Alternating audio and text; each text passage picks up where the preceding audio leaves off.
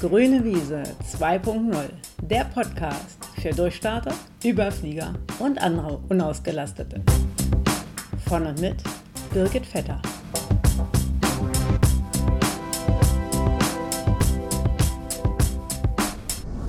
Folge 6. Dranbleiben. Wer kennt es nicht?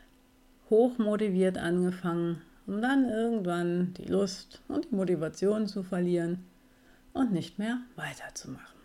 Ich finde sowas bei Projekten ja manchmal doch sehr schade und mir passiert es auch immer wieder. Und deswegen würde ich fast behaupten, dass ich mittlerweile Experte für Motivationstechniken bin. Ich möchte dir hier meine Top 5 sozusagen, das Best-of von mir und meinen Klienten darbieten, wie sie und ich es schaffen, dran zu bleiben. Die erste Variante. Die Frage nach dem Warum.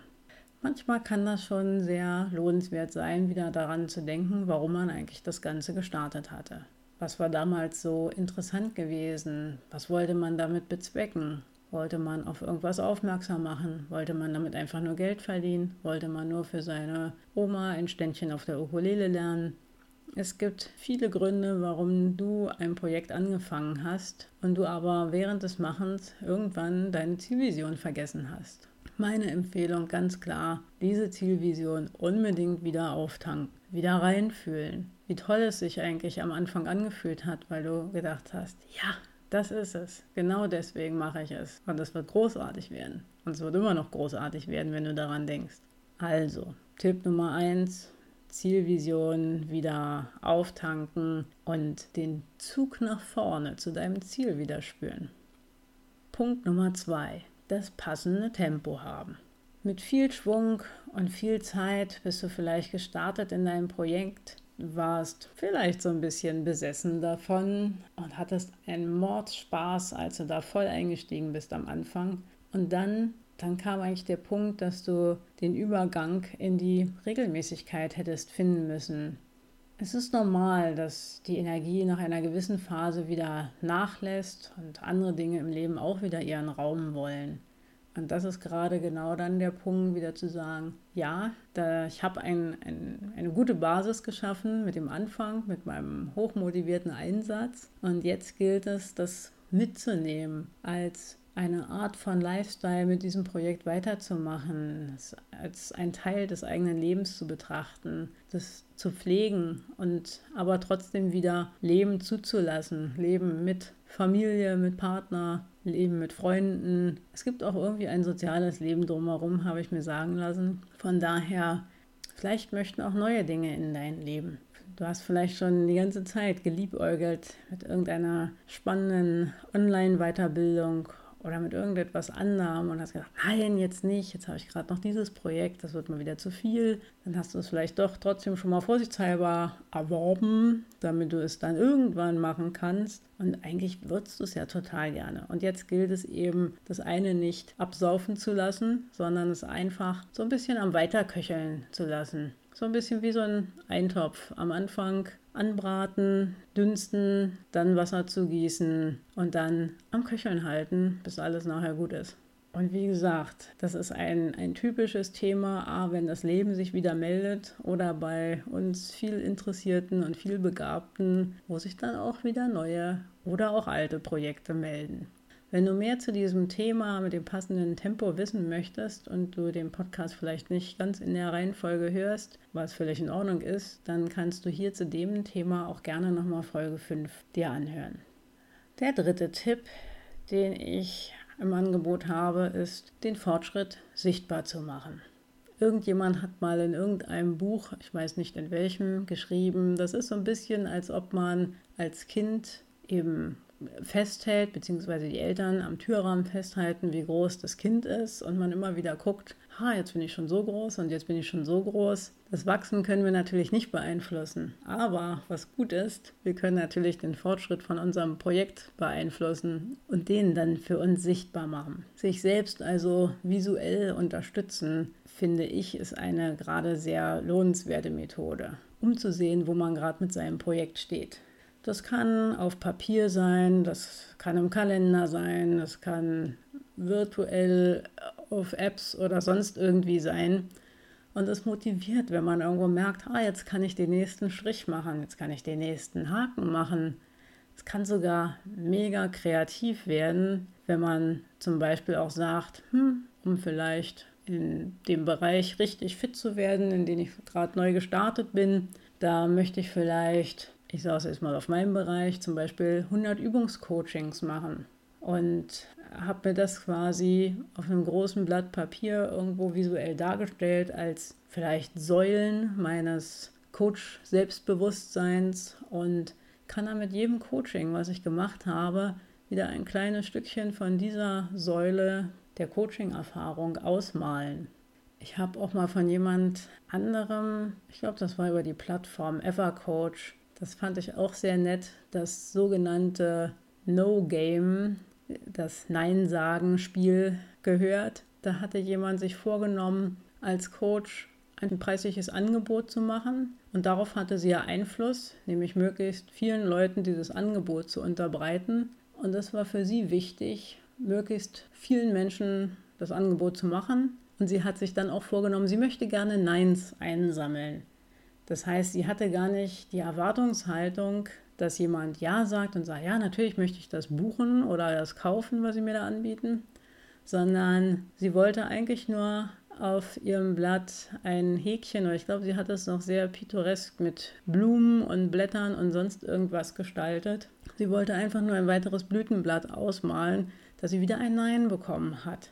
Und manchmal lebt ja das Ja auch in dem Land von Nein, wie Steve Chandler, glaube ich, gesagt hatte. Also man kann das auch sehr charmant und schon fast spielerisch machen, sich diesen Fortschritt visuell darzustellen. Und damit komme ich auch schon direkt zu Punkt 4, Spielen. Aus dem, was man macht, wieder ein Spiel machen. Ich hatte mal einen Kunden, der selber gesagt hat, ja, ich gehe zur Arbeit und ich habe irgendwie immer das Gefühl, ich mache da nichts so richtig. Und es gibt Sachen, da wüsste ich auch, dass ich eigentlich Sachen machen könnte. Da habe ich aber keine Lust zu. Und wir haben in diesem Coaching dann geschaut, was es eben vielleicht für Routineaufgaben gibt. Er war sich selber gar nicht so bewusst, dass es tatsächlich Routineaufgaben waren, die er da vor sich hatte. Und haben überlegt, wie kann man denn daraus vielleicht eine Art Spiel kreieren? Ein Vorschlag war dabei zum Beispiel die Routineaufgaben in macht mehr oder macht weniger Spaß zu verteilen. Und die, die weniger Spaß gemacht haben, die haben quasi mehr Punkte bekommen und die, die Spaß gemacht haben, haben weniger Punkte bekommen und es ging darum, quasi täglich so eine Art Highscore zu erreichen. Auch sowas kann man natürlich wunderbar machen. Klassisch kann man natürlich auch beim Lernen zum Beispiel mit dem selbstgemachten Memory arbeiten. Es gibt, glaube ich, ganz viele Möglichkeiten, etwas Spielerisches wieder daraus zu machen. Wer da mehr zu wissen möchte, kann gerne mal unter dem Stichwort Gamification googeln oder in einer anderen beliebigen Suchmaschine suchen und sich da inspirieren lassen. Der letzte Punkt ist für mich auch nochmal sehr wichtig. Ich habe ihn attraktive Aufgaben gestalten genannt. Am Anfang sind die Aufgaben ja meistens ganz cool, es ist irgendwo alles neu, man richtet sich ein, man schafft sein Umfeld, man ist vielleicht auch einfach noch begeistert von der Thematik. Es ist eben einfach neu. Und das ist, macht bei mir immer den meisten Faktor, den größten Faktor in Sachen Lust aus. Und dann kommt plötzlich Routine. Ein Beispiel kann sein, dass man gerne ein Reise- oder Restaurantblog oder ähnliches kreieren möchte, vielleicht auch einfach nur einen Weinblog, ich weiß es nicht. Und am Anfang ist man noch ganz enthusiastisch. Man ist mit der Gestaltung im Web beschäftigt. Wie wirkt das Ganze? Wie soll es einfach aussehen? So das Look and Feel von dem Ganzen. Man ist dabei, eine Art Redaktionsplanung vielleicht zu machen. Und dann irgendwann stellt man fest, ja, das ist jetzt alles fertig, diese ganzen großartigen kreativen Aufgaben und jetzt geht es eigentlich nur noch ums Schreiben. Und mein Punkt ist dabei, sich dann auch wieder neue, abwechslungsreiche Aufgaben zu schaffen, spannende Zwischenaufgaben einzufügen, Unterprojekte. Bei dem Blog kann das jetzt zum Beispiel sein, dass man eine Landingpage entwirft, dass man eine Umfrage einbaut Oder es kann auch ein neues Level vielleicht sein, was man noch hinzufügt. Beim Sprachenlernen kann das zum Beispiel auch ein Sprachtandem mit einem Muttersprachler sein, den man da mit hinzufügen möchte oder eben seine Kenntnisse testen und erweitern möchte. Und wichtig kann bei den Aufgaben auch sein, dass vielleicht die Aufgabe sich nicht so attraktiv eben anhört dann gilt es da vielleicht nochmal an der Formulierung zu arbeiten, bis man sagt, jo, das ist es, das hört sich jetzt für mich richtig gut an, habe ich sofort Lust loszulegen. Wenn du da nochmal mehr zu wissen möchtest, kannst du gerne auch hier nochmal bei Folge 2 nachhören, wo ich auf diesen Punkt ebenfalls eingehe. Es gibt natürlich auch noch sogenannte Klassiker in Sachen Motivation. Ich gehe gern da auch nochmal drauf ein. Das erste ist, dass viele Menschen gerne mit Belohnungen arbeiten. Es wird auch immer wieder gerne in Büchern angeboten.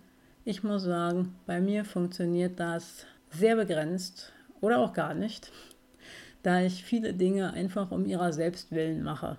Oder es kann sein, dass ich mir die Belohnung schon sowieso spendiert habe. Dann funktioniert das natürlich auch nicht.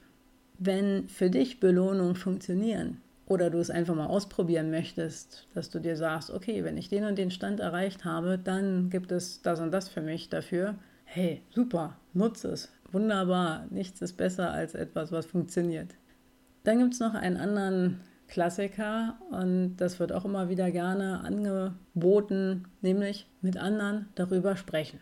Das ist natürlich immer so ein Ding, zum Beispiel, wenn man Diäten, Fitnesspläne oder sonst irgendwas machen möchte. Auch da muss ich sagen, auch das funktioniert bei mir nicht. Ich fühle mich dann selber zu sehr unter Druck und mache dann gar nichts mehr. Und trotz schlechtem Gewissen geht eben einfach da nichts voran. Und da ich für mich jetzt festgestellt habe, dass ich ein schlechtes Gewissen nicht brauche, verzichte ich auf diese Methode. Wenn sie für dich funktioniert und du das Gefühl hast, oh, jetzt habe ich eine Art Verpflichtung demjenigen gegenüber, dem ich das erzählt habe, oder der könnte mich ja fragen, wie es denn da jetzt gerade steht, Nutze es, mache es. Ist ja auch eine sehr preiswerte Methode. Abschließend möchte ich vielleicht auch nochmal sagen, oft kommt nach einer anfänglichen Euphorie so erste Stagnationsphasen, was den Fortschritt anbelangt. Das kann sein, dass die Aufgaben entweder sehr kleinteilig sind, die dann kommen, oder es eben auch einfach aus physischen Gegebenheiten quasi Plateauphasen gibt. Und Leider ist das dann die Phase, bei der auch unser Verstand wieder Zeit hat, darüber nachzudenken, ob das Projekt wirklich so eine tolle Idee war.